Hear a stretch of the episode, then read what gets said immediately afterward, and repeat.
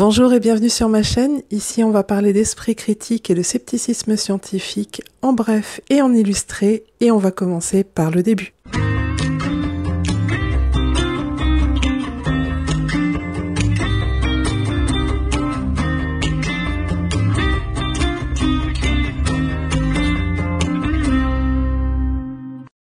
On est nombreux à penser l'avoir, ça nous rend prudents, certains diraient méfiants.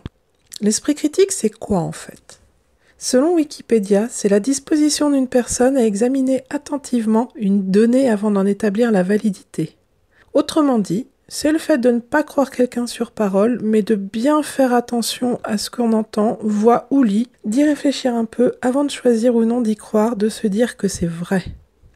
L'esprit critique, ça serait une disposition de l'esprit, c'est-à-dire une méthode pour penser, un filtre très pratique et qui permet de se poser des questions qui nous font y voir plus clair. Par exemple, si on me dit tous les informaticiens sont des gamers, bah moi je vais pas prendre cette affirmation pour vrai tout de suite. En fait, je vais par principe laisser une possibilité pour que ça ne soit qu'une partie, qui m'est inconnue, d'informaticiens qui soient des gamers. Il y a des informaticiens qui se fichent royalement du monde des jeux vidéo. Si, si, ça existe. Alors, est-ce qu'on examine bien tous attentivement, vraiment attentivement, une donnée ou une information avant d'en établir sa validité c'est-à-dire avant de se dire que c'est vrai ou faux. À l'heure actuelle, les réseaux sociaux nous poussent à aller vite. On voit un titre d'article, on s'indigne ou on s'émerveille et on le partage sans trop l'examiner, parce que ça nous semble important et que l'urgence c'est de transmettre le message. Les titres sont volontairement accrocheurs d'ailleurs. D'autres fois, on examine un article, mais comme nos connaissances sont toujours limitées et que c'est long de faire des recherches juste pour un article, on ne vérifie pas si c'est vrai, au vu des connaissances actuelles. Oui, parce que les connaissances, elles évoluent au fil du temps, on a une meilleure vue d'ensemble, on sait de plus en plus de choses, mais ça c'est un autre thème, on le verra plus tard. On peut avoir raison de penser que ce petit article qui nous indigne tant dit des choses vraies. Bah en fait ça sonne juste pour nous. Mais tant qu'on l'a pas examiné attentivement, on peut pas savoir.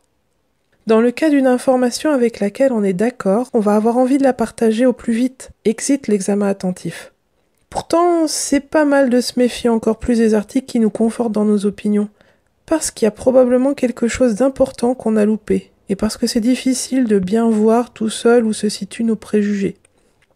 Ça ressemble à une grosse prise de tête, n'est-ce pas?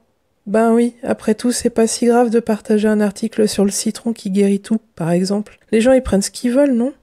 Mais en fait, qui partage un article pour que les gens prennent ce qu'ils veulent? On veut faire connaître une information qui nous semble importante, on veut que ça les édifie, que ça les fasse grandir, quoi. Ça pourrait être tout à fait bénin, mais on en parle, on l'enseigne, on est nombreux à avoir besoin de transmettre nos valeurs et nos idées. Ah oui, c'est humain. Parfois, on fait même reposer notre vie ou celle de ceux qu'on aime dessus parce qu'on voudrait bien faire et qu'on est convaincu que c'est vrai, alors qu'on n'a pas trop réfléchi sur ce dernier point. La portée des informations qu'on dissémine peut être grande, même quand on reste dans le cercle familial. Mais à combien de pourcents on est convaincu que c'est vrai? Si je reprends mon exemple du citron qui guérit tout, y compris le cancer. Imaginons que j'ai un proche atteint de cancer. Est-ce que je vais lui faire lire l'article sans être sûr à 100% que c'est vrai?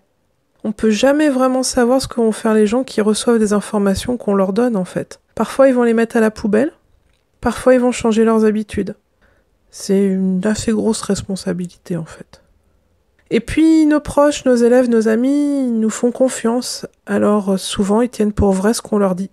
Et nous faisons pareil la plupart du temps. Alors on zappe l'esprit critique.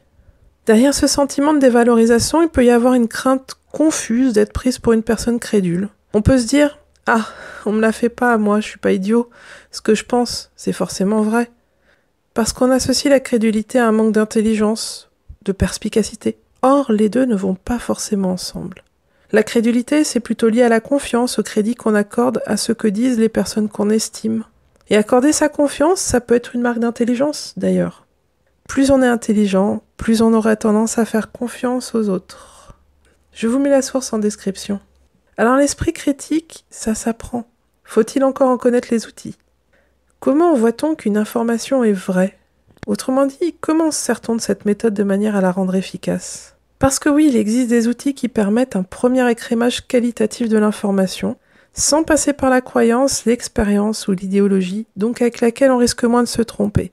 Connaissez-vous le rasoir d'Occam? Voilà, c'est tout pour cette fois. Merci d'avoir suivi cette vidéo. Si elle vous a plu, vous pouvez la liker, vous abonner si vous le souhaitez, et puis laisser un petit commentaire. Merci.